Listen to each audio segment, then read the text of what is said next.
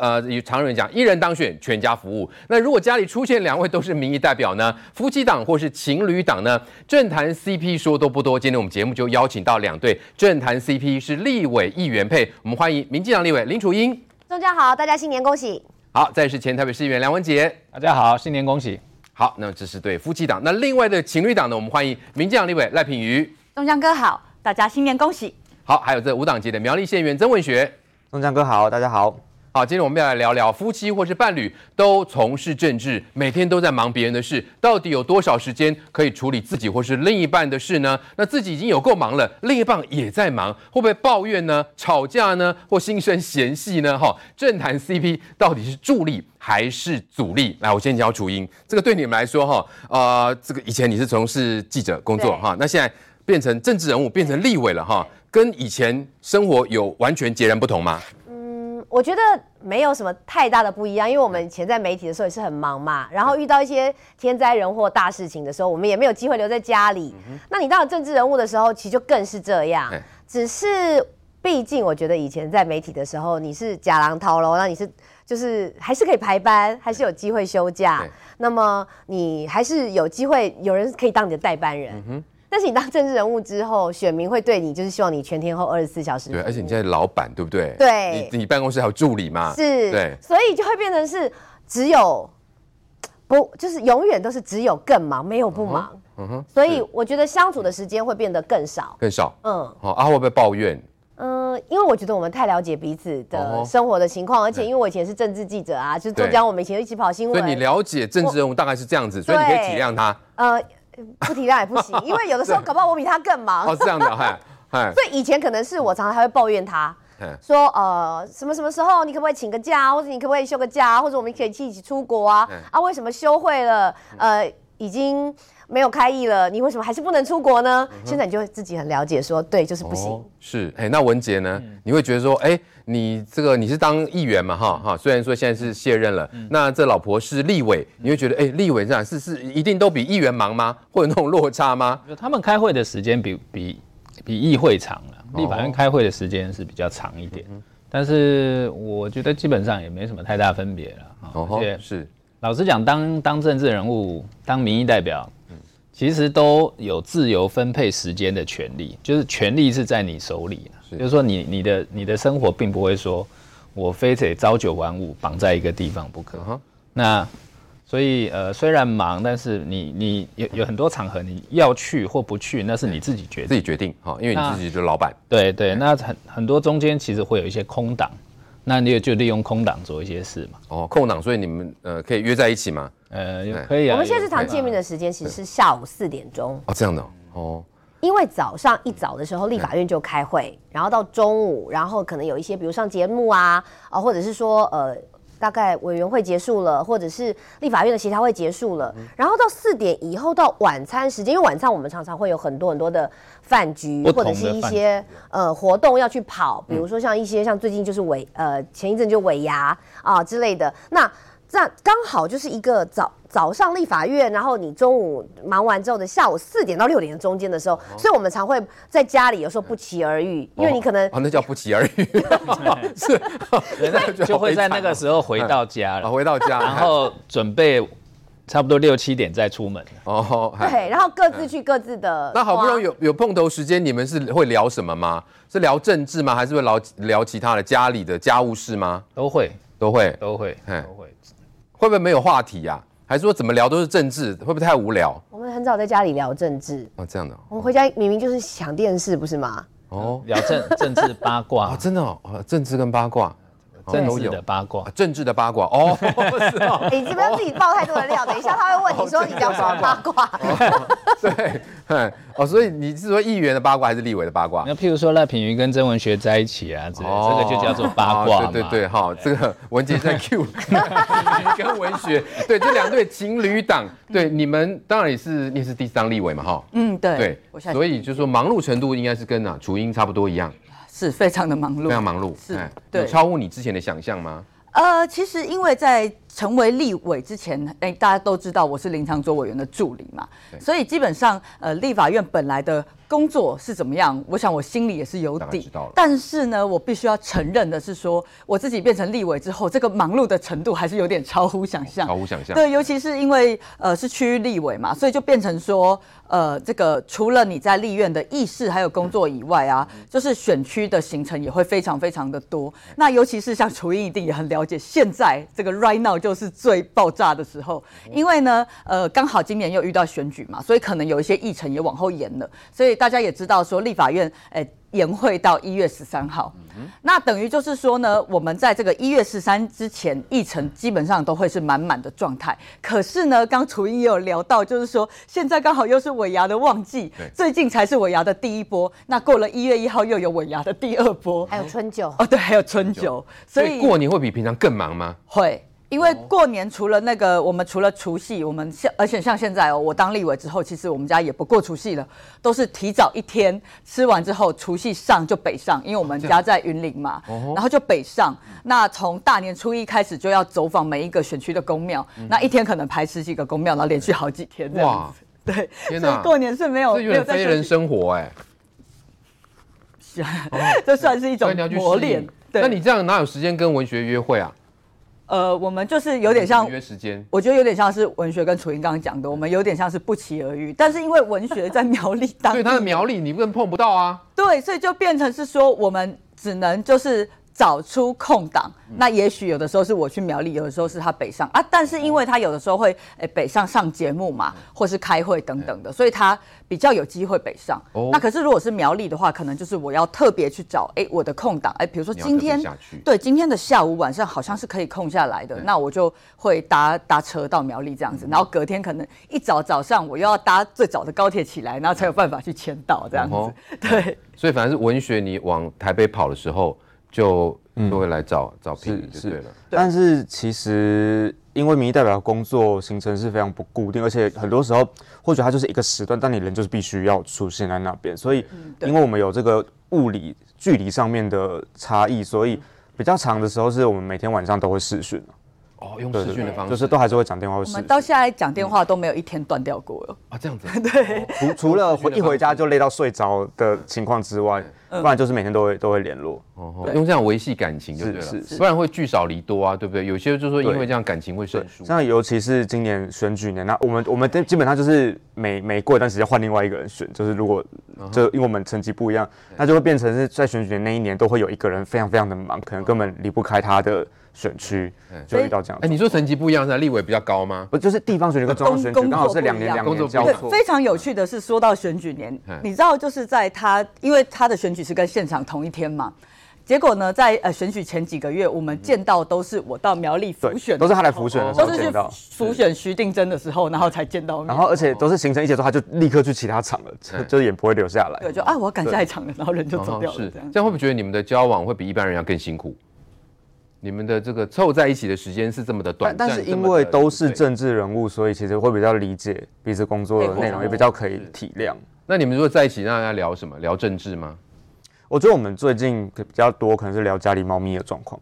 哦，家里猫咪。对，因为我新养了两只猫。新养了两只猫。对对对。那那个猫咪也是蛮有趣的，就是是我朋友在做这个孤独死的清理。那就是呃，事主过往生之后，家里剩下来的猫，你们需要去找一些共同的话题或共同的兴趣。我们其实还蛮多共同话题跟兴趣，但是最近比较多，就是家里像是多了两个新成员，所以被弄得天翻地覆。所以最近聚在一起，你们够忙了，还要忙猫吗？对啊，对，每天回家就开始撸地板，嫌自己不够累吗？现在家里有四只猫。啊，四只猫，对，天哪，对，那照顾起来要花时间的，对对，你们可能大部分都在外面在跑啊，对，哎对，那猫猫怎么照顾？呃，猫其实还好，因为它们跟狗不太一样。狗你每天都要遛嘛，但是猫是一种它可以自得其乐的生物。猫不用，所以我可以我会推荐每一个明代，如果你想要养宠物的话，你可以养猫。哦，是哦，哦是这样的方式，比较不用管它就对了。哎，对，但它会弄得猫砂到处都是，所以我回家第一件事情就是拖地、刷地。对，是。那你们还有个共同兴趣 cosplay 吗？这大家比较知道的。呃，应该说是动漫，动漫不是 cosplay，、嗯哦、是动画漫画。对，漫画。所以其实我们除了聊政治的八卦，有啦，我们不免俗，偶尔也会聊一下政治的八卦以外，那另外的可能就会说，哎，最近出了什么新动画呀，或是说，哎，有一个新的模型要预约或贩售了，这样子，是这也是我们的话题。OK，好，这个共同的兴趣啦，因为刚刚有说这个八卦，我们留到比较后面的来聊，因为这显然要大家一定非常感兴趣。我们就刚刚说这个有你们共同的趣味啦，主音跟文姐你。们有什么样共同兴趣吗？我们会在家里头啊，就是一起看 OTT 平台上面的戏剧。哦，嗯，就是我们会追剧，我们是属于比较可能老人型，所以我们回到家之后，第一件事就是。先抢沙发椅，然后先抢电视遥控器，因为谁决定了那个电视遥控器，那他就比如我先，如果是我先回到家，我先打开电视机，那电视就是属于我的，所以他就要追我追的剧，不然他就得去房间。干脆买两台好了啦，家里应该有两台。不是电视，其实房间有一台，可是你要知道看客厅的感觉就是比较舒服。哦，OK。而且通常呃。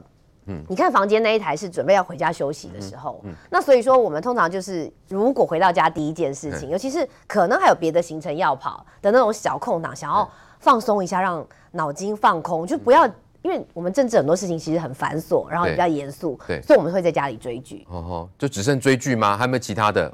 这个文杰应该以前也有其他的兴趣。他如果抢输电视、抢输我的时候，他就会进房间翻译。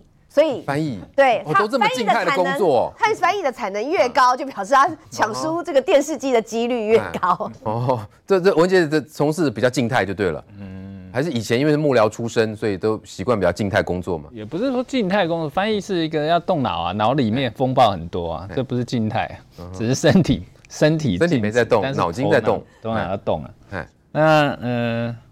我我的乒乓，我打乒乓球了。哦，打乒乓打乒乓球，然后运动很重要哈。对对对，那要多多一点运动，那不然就跑步了。跑步还是这样子。对，啊，运动跑步，楚英会跟着吗？嗯，我们俩他不爱的从事的运动的这个形态不太一样。比如像我就是长期练瑜伽嘛。哦，你是练瑜伽的。那像瑜伽的话，就比较也是属于自己跟自己的这种嗯一种身心灵的平衡，或者说自己。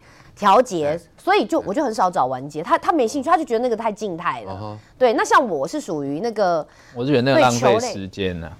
哦，你觉得浪费时间？跑步十分钟，你可以消耗的卡路里是非常大的。啊瑜伽觉得太慢，是不是？但是瑜伽你做练，你不要，你现在好好讲话。大过年的，你不要得罪 电视机你看你们意见不同了，好不好？因为我这样问你们，你们意见不同的时候怎么沟通？纯粹以卡路里消耗量来算。哦，你是比较注重卡路里要消耗，流汗，对不对？对对。那你是静态的？我是静态的。我觉得练瑜伽的，就是把自己的肌力、耐力还有体型练好，我觉得比较重要。对。哎，我觉得你们快吵起来了。你们意见不合会吵架吗？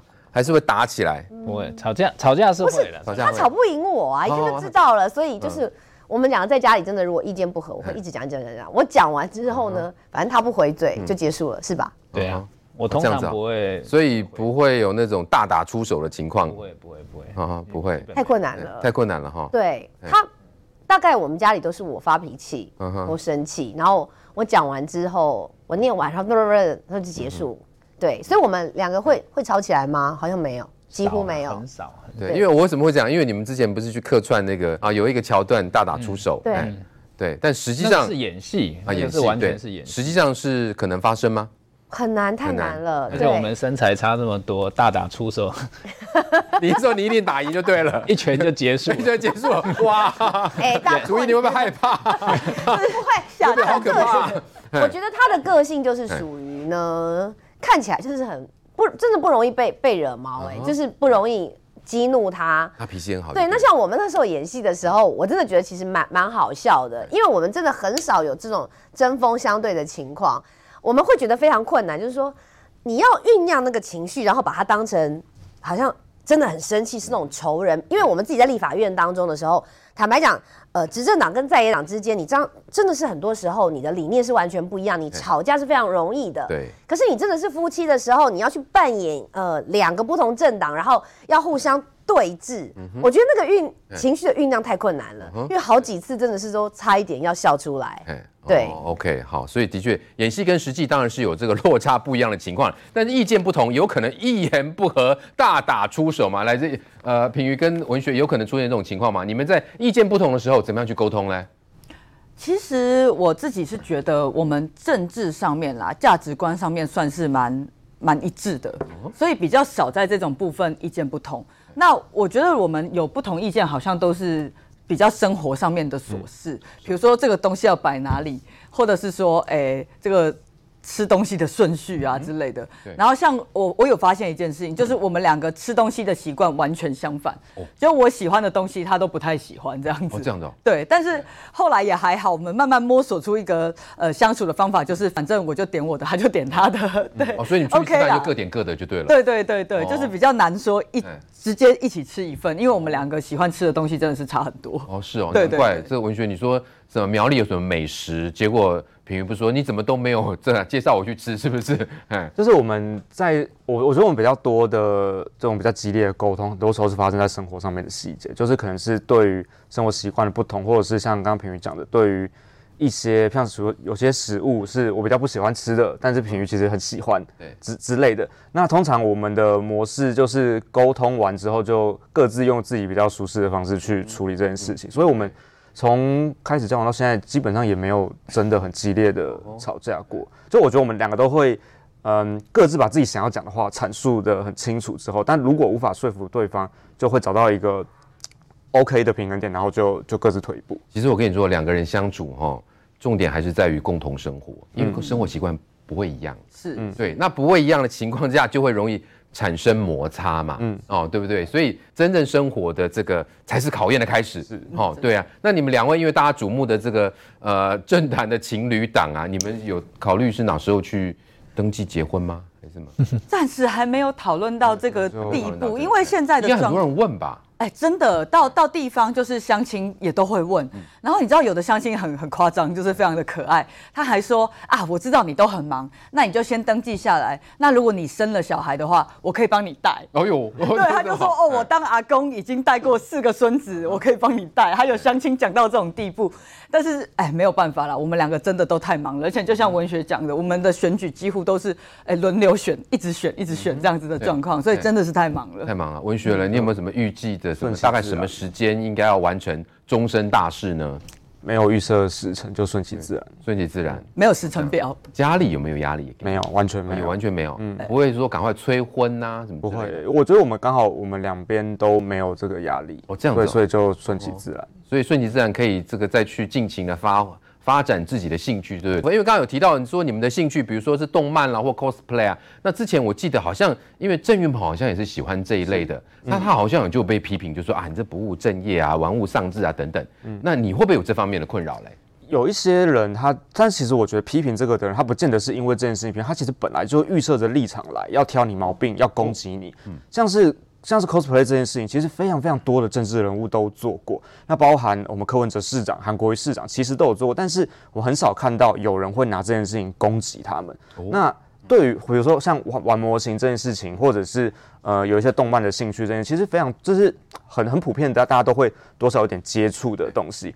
但是会拿这件事情来攻击的，可是可能他原本就没有很喜欢你，或者是原本其实就想要找事情攻击，然后是以这个东西作为他发挥的一个基础。嗯对，哦，所以我自己遇到的比较多，是我很明显看到这个人，他其实跟我立场就已经不一致。但即便没有这件事情，拿这个东西，他可能也会，比如说，假设我的休闲兴趣是打篮球好了，他可能也会说，你吃饱太闲，每天跑去球场，为什么不多跑一点服务？为什么不多跑一点行程？对对，即便运动是一件健康的事情，他还是有可能会挑你的毛病。比如嘞，你会碰到这种情况吗？哦，比如说你你你 cosplay 打扮的漂漂亮亮，会有选民不认同吗？呃，其实这个一定是会一直遇到的。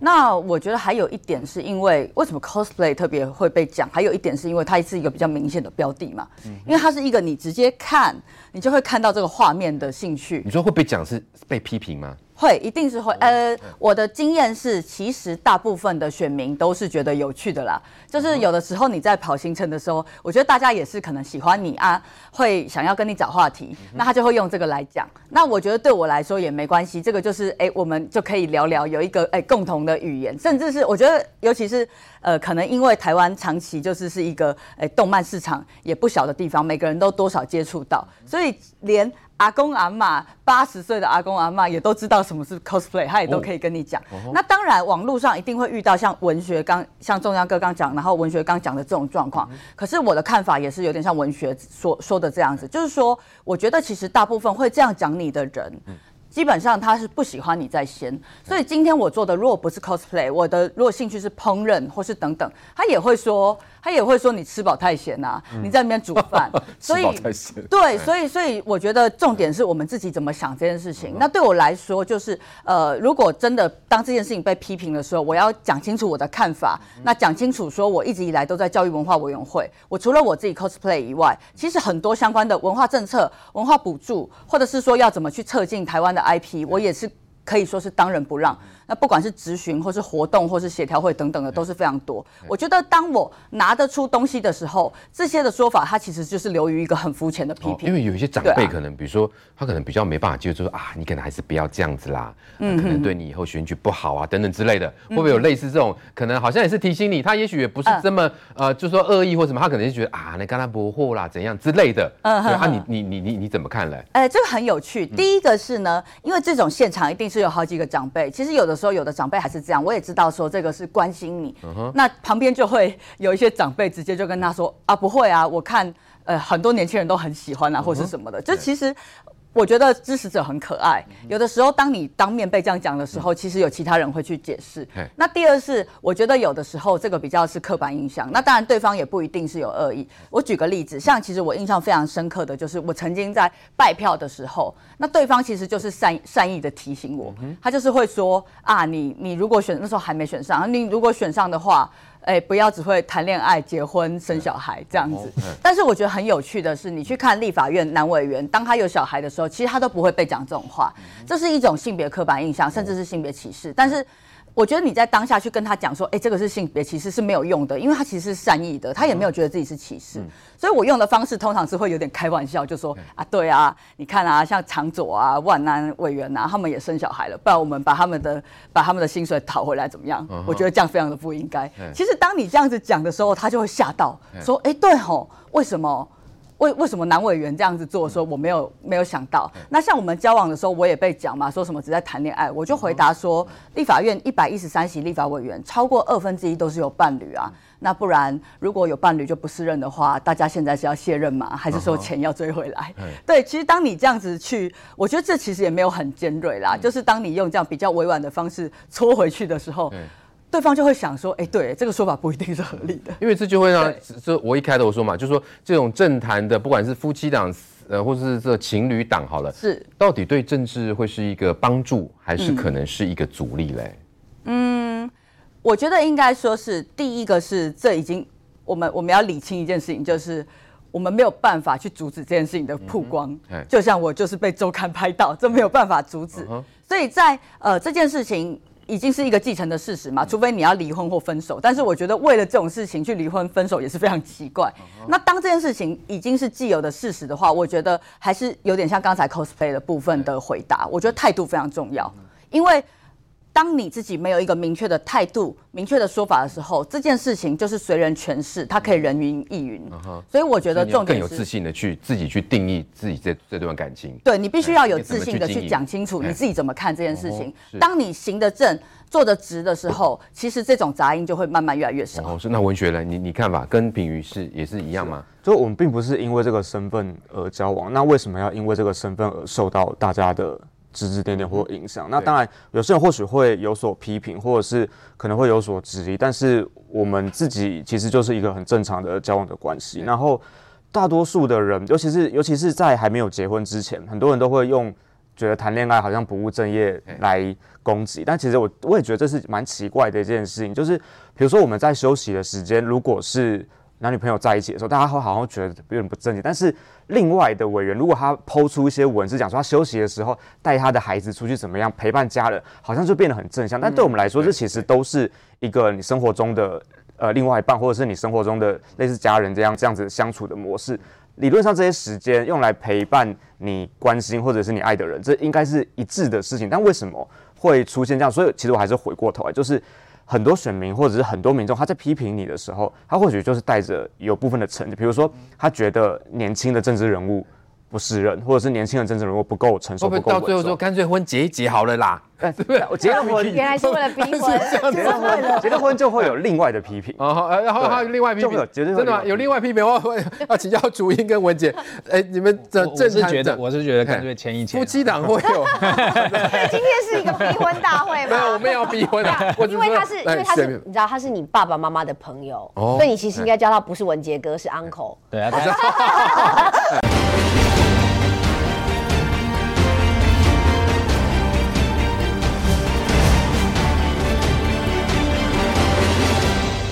于是要叫我 uncle 没有错，是啊，因为我跟他爸爸是朋友啊。哦，我跟他爸差九岁吧，差九岁，他是我，他爸是我大哥。对，所以我我要逼我逼婚，他们也是我觉得很自然。你长辈长辈都会这样，长辈自然而然的。哎，楚英你觉得呢？这个呃，两个怎么夫妻都政治人物，嗯，你觉得到底是帮助还是阻力？我是我觉得呃是助力还是阻力啊？变成就是说，我们自己真的是要加倍的表现在专业领域上面要被看到。我记得我刚被提名当不分区的时候，也有很多人会说啊，你就是从电视台找一个花瓶啊，或是你就是找一个呃政治人物的太太来啊，看他能够。怎么有本事？是不是？对对。那我觉得这个就要看大家对你的转变，那就变成是你在立法院的表现，你在问政上面的表现，然后你在呃民进党内更多的这个理念啊，哦，或在选举的过程当中，你有没有协助同党的同志，比如大家讲的浮选啊，有没有战功啦？对。好，那我觉得对于选民来说，他就会对你的看法有改观。但是我相信，比如说像我一开始被提名的时候，很多人也会抱着一种说看笑话、夸你广告啦。阿琳娜、南是、梁文杰，哈，阿琳娜、柯林做这礼物，我觉得确实都会有这种所谓带着一点成见去看你，但最后其实回归到的选民，他还是眼睛是雪亮的，他会看你问政上面的表现。对，那如果我相信你当当立委的时候，文杰应该有提供一些意见咨询吧？是不是？因为毕竟你这个从事民意代表的时间比较久，会提供一些意见的。但是，就是说具体的碰到具体的问题的时候，大概会提我的想法。不过，他大部分都是他自己啊，真的，因为他的他做记者的训练，其实跟政治人物也差不了多少。哦，我觉得，嗯哼，是哦，那所以那他的反应快，头脑也好，所以我觉得他在至少在我看来，他应该是算民进党这一波这一次的不分区里面表现最好的了。哦。对哇，我是哇，楚英，你看刚刚文杰讲错话，现在弥补回来了。老实讲，是不是？老实讲，他的求生意志很强。你要知道，今天录完之后，他求生意志很强。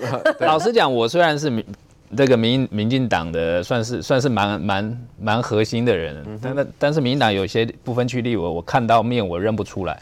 那楚英的知名度现在也是已经高，比我高很多了。啊，比你还高哦！对啊，我我我这次选举，每次出去，人家都说你是林楚英的先生，林楚英先生，大概就是这样。有没有滋味啊？哎，我民意代表干这么久，结果我知名度比老婆还低，那那这个就没办法，因为这他他确实他太优秀了，这样表现的非常好。嗯哼，是。好了，应该不会吃味了哈。对对，不会。对，哎，所以是夫唱妇随两，你们是相辅相成了哈。呃，我觉得他还是会给我一些意见，是呃，比如说像我们以前呃在跑新闻的时候，很多的新闻事件，我们知道怎么样做反应，或是怎么样面对媒体，或是怎么样做回应。但是有一个部分是你真的没有遇到过，就是很多的选民服务。对。那这些选民服务怎么样画那一一一条线，这是非常重要的。对。有些选民服务你做的太过的时候，你怎么样拿捏？哦，包括呃，什么是服务，然后什么是关心，嗯、那什么又是大家觉得不能接受的官说或是特权？对，其实这个东西是有一条尺度在的，你必须要有一点经验。对那对我来说，虽然我们我是不分区立委，但是你难免还是会有人家的这种选民服务上的要求。那我觉得像这个部分，我就很需要他的经验，所以还是有相辅相成的地方。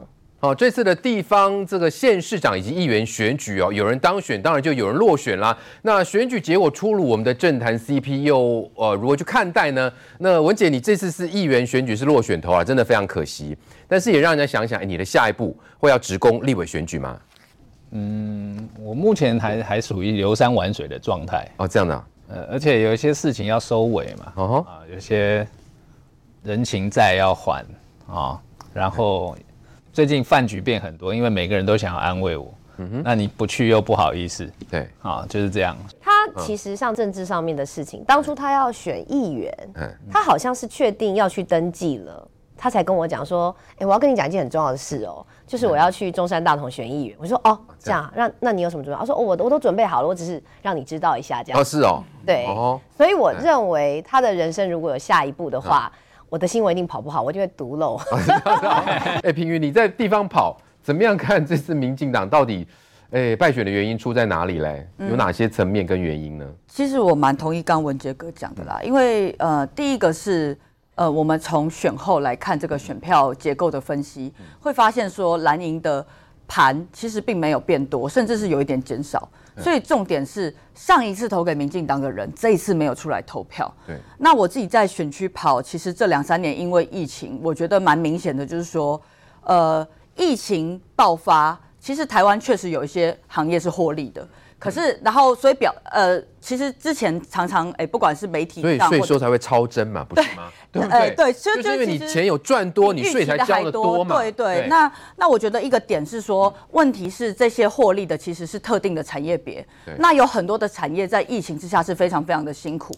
那我也必须要承认，就是说，虽然这个中间我们可能有纾困，有一些振兴的方案，可是我看到的是有很多的人是没有被照顾到的，而且这些人特别是年轻人，年轻的群体。而且这些年轻人其实很多都是他要不就是毕业嘛，刚出社会非常迷惘的时候，刚好遇到疫情，那他的收入可能是不不不理想，他受到冲击。那另一种是呃养小孩的父母，其实他们在这两年也是非常的辛苦，除非你在特定有诶、欸、大赚的产业别，然后你不是看比如说像之前、啊、航运呐、啊，哎、欸、那叫什么年终几个月之类，对，但是除非你一百个月我忘记了，除非你是在这些 行业，如果你不是的话，其实一般的人像服务业就会非常非常的辛苦。那我选区有非常多的观光业，有非常多的服务业，所以其实我觉得这两年多我都看在眼里，所以我也可以预期，就是说这次投票率真的本来就不会好，而且事实上真的蛮低的嘛。最后开出来六都这一次的投票率，以六都来看的话，只有大概五五十九趴左右。但是呢，之前的选举大概都有超过六十五趴。地方大选呢，我们还不算总统大选，就看地方大选，之前都有到六成五，这一次只有。五十九趴，你就知道说这中间有多少人，基本上就是因为疫情没有出来投票。那我觉得我们现在还有时间，所幸啦，还有时间。我觉得民进党现在最需需要的是重整脚步，那同时去展现我们的诚意，让这些上一次有投给我们，可是这次没有投、没有出来的人，去看到说我们改变的决心，跟我们愿意负起这个责任，让让他们觉得说我们还是一个可以继续托付的政党。我觉得这是很重要的。对，的确，因为民进党毕竟还是这个哈。这个会去改进啊的一的一个政党哈，希望这个针对啊这个败选的原因，尽量去这个啊改进哈。当然，我们过年期间希望谈这话题不会太沉重了哈。那因为我们刚刚说谈文杰是这个当然是落选头，很可惜。但是我们另外看看文学啊，哎，这次你是苗栗最高票哎，高票这个连任哎，真是太厉害了。你这个跟第二名差距非常的大哎，对不对？那个好像说才三四千票。就已经这当选，但是你是上万票，哎，这个可以跟大家分享吗？为什么你这个可以拿到这么高票？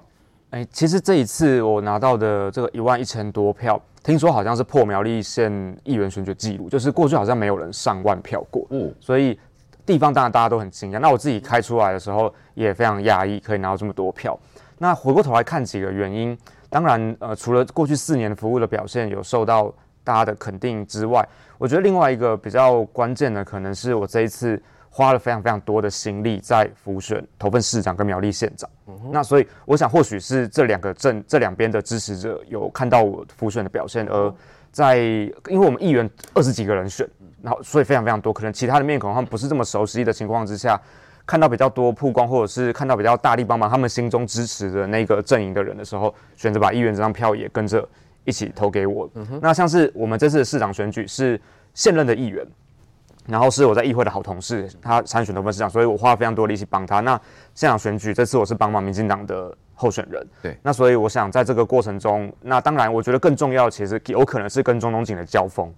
那我自己也听到很多支持者是说，他们在地方其实是敢怒不敢言，然后看到我敢这个样对他，就那个情绪就转移到我身上，就是我没有办法帮你多做什么，我也没有办法帮你说什么，但是我这张票愿意支持你，因为你敢跟他对抗。对，那所以我觉得过去在议会对抗这个保守势力的形象，加上这次选举对上中公警的各种种种的，不管是揭露还是还是呃对他的这个监督，那我觉得很大一部分是。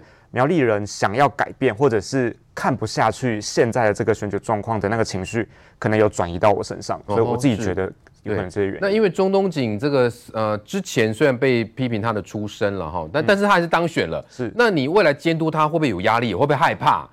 会不会监督的太用力？然后也不知道他到底会不会会会不会怎样啊？其实其实要说要说面对这样子的的人物，不害怕。那都是假的，就是即便是我们心里有时候也会有一点点会有也会紧张，或者也会有些担忧。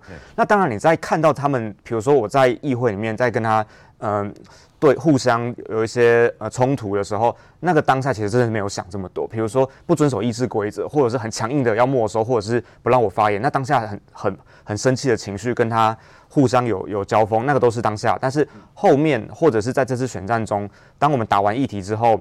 后续其实是收到很多关心的乡亲的一些提醒，啊，这些其实不是来警告，也不是来威胁，是很多乡亲会很担心，说你们这个样子是不是依照他们过去在地方所听的耳语，或者他们过去在这边的生活经验，他们会非常担心我们的的状况。那很多时候其实都是做完之后回头想想，再回头看看这些过去地方上所发生的事情，对，的确是会有一点点紧张。讲白点就是人身安全啦，对，但是到底会不会有那种？很害怕哎、欸，对，因为他他他他现在当县长，那他经营那些事业呢，一一样继续吗？这我就目前还不知道，但这就是我们未来经营的重点。是他自己做了县长之后，我在他上咨询，他他进来议会之后，我第一件在咨询台上要问他的事情，就是我们在选举的时候揭露了这些事情，跟你相关的事情，你敢不敢办？作为中县长，你敢不敢把这些你相关的企业的财阀开下去？对，那这些其实就是他。得要去面对的事情，他作为一个行政首长，他到底是不是能够秉公处理这些跟他相关的的产业？那当然，选民对我们托付，我们即便心里可能会有点紧张或担忧，但该说的事情该做的事情。以前他他是还是应该说被警察抓，现在他指挥警察、欸，哎，是是不是？所以落差才是太大了，让他觉得太可怕了。是是，所以在选举期间的时候，文杰哥讲的那一篇，就是也是大家很常引述的，就是过去从来没有一个。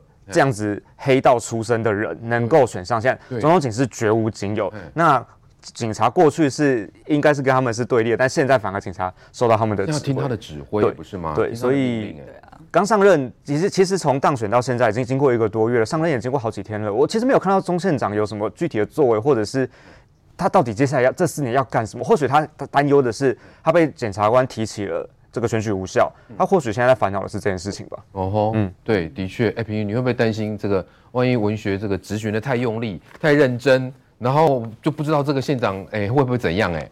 呃，我觉得说不担心是假的啦。嗯、但是因为以我的状况，大家也知道我的选区在东北角，跟他有一段距离，对，差。所以我也跟他说，这个我远水救不了近火。但如果 哦，如果有一天有一天真的发生什么事情，我可以出来陪你开记者会，还要能够回来开记者会。哎，可以可以申请，你不是护啊？啊，申对对申请保护之类的。现在看起来还还还蛮安全的啦，还蛮安全的这样，还是。你变身美少女战士来保护他吗？现在就是选上了，以花花嘿嘿，应该是还好了。对，但我相信他选上，其实中东锦比较。当务之急不是对我怎么样，是他要好好的去治理苗栗县了。所以我想他没什么心力来。他如果真的要改变他过去那种形象了，他这这是最好的机会嘛？是啊，是啊。选上县长不就是让他应该可以造福乡里，不是吗？是啊，是，对不对？哈，所以这个也的确啦。我们说这个选上跟没选上，当然各自有去烦恼了哈。那特别是面对这样一个特别的县长，也的确，如果这个执询太用力，还真的是让人家捏把冷汗哦。来，楚英怎么来看？我们刚刚也提到民进党面对的问题了哈。那现在当然说。最呃这两天大家外在在讨论有关兵役恢复成一年，哎，感觉上那个支持绿营的那个好像整个氛围有回来吗？你有观察到这一块吗？嗯，我觉得应该是说我们在这一次就是我们刚选完的这个县市长选举的过程当中，大家其实有感受到，就是过去其实民进党在很多的议题的反应上的速度是很快的。那么我们这一次选举呢，面临还有一个挫败的原因，我自己认为就是我们在很多的。呃，讯息当中，不论是说他今天是正确的讯息需要被传播出去，又或者是说错误的讯息，我们应该赶快指正。我们速度是慢的哦。呃，在野党他们其实很快速的运用各种的管道，赶快的传出去。那这一次，我相信兵役的问题，其实在选举的时候其实就在烧了。那嗯，当时国防部长就已经在立法院就有提到这个部分，然后也有讲到考虑恢复等等。可是其实我们都没有马上的给选民答案，以至于可以被人家操作说票投民进党，青年上战场这样的话。那么坦白讲，如果是以过去民进党在这个部分的攻防，我应该马上就讲说，那票投国民党全部共产党，这也是可以。就是我觉得在很多很多的我们的论述上面是没有成功，或是没有具体的达到给支持者。那像这一次你说，包括像兵役恢复。呃，成一年的这个部分，那么至少我觉得从呃小英总统这里亲自出来开记者会，然后有赖清德副总统在跟行政院长等等，我们整个的行政团队有把这个螺丝再度的，就是虽然我们面临挫败啊，好，但是我们现在大家又赶快回到自己的岗位上面去往往前去推进，那跟全民做论述，嗯哼，那你把话说清楚，把它的必要性说清楚，包括我相信，其实我自己是女生，我们当然没有当过兵，可是。你从很多人的形容都知道，说四个月当的兵当中训练到底足不够？足够？那如果不足够的时候，你与其在那边呃无法上战场，或是无法真的遇到紧急状况的时候的四个月的兵，那真的延长成一年之后，恢复成一年之后，那么你如何去有效的做训练？包括年轻人，其实最讨厌的是什么？你把我叫去，结果去去拔草，或者去浪费时间。嗯、如果很精实的运用这一年，对，训练内容很充实，对。那年轻人没话讲，对，那、欸、我学好多、哦，我进去一年，我好忙哦，因为学东西太多了，而且是依照自己的需求去、嗯、去做学习，因为我们也知道，一旦战争发生之后，像这次的乌克兰的战役，大家都讲说，哦，为什么乌克兰人民他们在第一时间有办法自己防卫自己的家园？嗯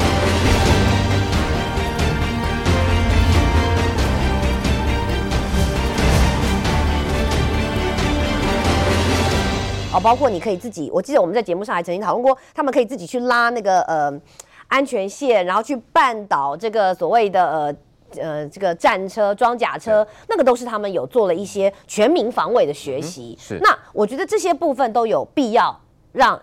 即将可能要面临兵役恢复成一年的役男，知道他们学什么？那我要讲的是，在这个过程当中，哎，我们赶快的回到过去大家认为的民党的执政团队，不是说啊你选书就兵败如山倒，这样重要的议题，我们还是能够很快速的让民众知道。所以我会发现，呃，大概除了为反对而反对的人之外，哦，或者是原本就有一群人，他们是所谓的统派，他们本来的立场就是像那个退将讲的嘛。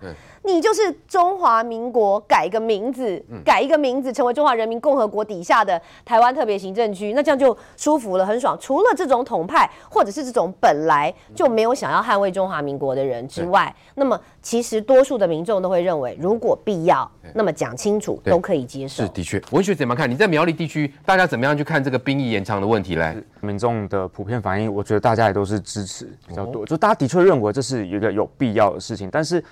如果民众提到这个议题的时候，当然会思考，就是那延长了八个月之后，我们这加起来一年的兵役期间，到底是不是有受到足够的训练？就是要增加时间，或者是大家必须要面对这件事情，作为保护台湾是重要的，大家都是认同，但实际上还是那个内容是不是有调整？像我自己，呃，我自己是当的是替代役，那当时我的心情其实就跟左英委员刚刚讲的一样，就是我那时候觉得。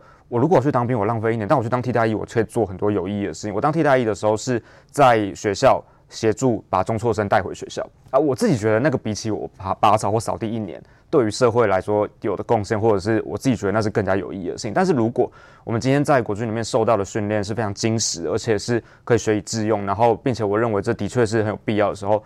我不会想要选，我如果可以再做一次选择，我会在当我很明确的知道我进去里面这件事情是有意义的，可以学到，或者说，因为呃有讨论到，就其实不会是只学那些，比如说刺针飞弹或者是什么标枪飞弹等等，其实还有其他的这个兵科，你学习的内容恐怕是你。这个呃，无就是你现在没办法去想象的哦，跟过去那种所谓的扫地拔草已经完全不同。所以我觉得抗拒的人，比如说有些人会选择当替代役，那当然是觉得希望可以在一个比较自由的状况，或者是呃，我觉得参与这个就是变成义务役的话。会有人生，比如说这一年的时间会很多的受限，他可能会选择这样子的的，的替代模式，或者是因为四个月，他就可能就觉得我不会有另外八个月的时间受到限制。那如果我们改回来的话，我觉得第一个是这一次有一个配套是薪资的部分，那的确就会变成你在那段时间，你其实还是有一个不会像过去，对，像我那时候领的也是也是六千，然后六千零八还是六千块，对对对对对。那那的确就会变成你那一年你既消失了你人生中的选择权，然后你在经济上面也会有很大的的考验。那两万多块，对，那其实就会是一个比较基础生活上面你可以负担的。那如果在内容上面我们对，而且而且你吃住可能又是都可以省下来，所以那其实实质上会比这份薪水还要来的更多。那在这个情况之下，如果它又是一件有意义，然后而且我们得要很明确的让台湾人民知道，中国的威胁一直存在，而且其实一直是在提升的。那我们必须要自己要做好准备。那这个讯息，我的确也认为是民进党政府执政党必须要很明确的传达给民众的。那我非常同意刚才文杰哥讲的是。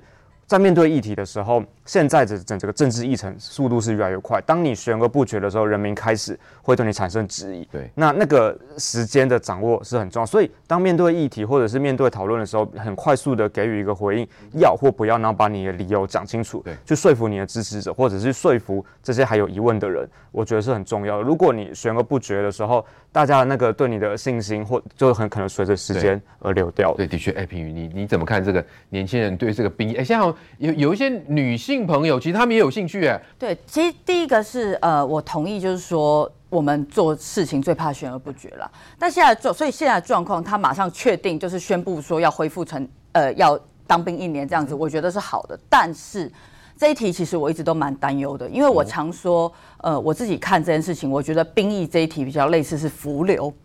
怎么说呢？就是你去民调，哎，大家支不支持从四个月恢复成一年？基本上那个支持度都很高嘛，大概七成，如果我没记错的话。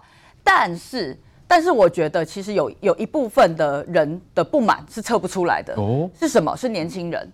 那当然，呃，九十四年以后出生的恢复呃恢复成一年，那现在有投票权的年轻人，当然已经不是那一群。可是我觉得这这件事情蛮有趣的，就是说，呃，第一个是当过兵的人太多了，所以过去当过兵的人都会说啊。当时国呃国军里面的训练啊，是多么的浪费时间等等的，太多不好。我想对，我想这样子的说法在社会上比比皆是，充斥着这个社会。那这一次虽然有去调整它的呃一些制度跟内容的改革，可是我觉得目前啊，目前看起来，因为你也还没有。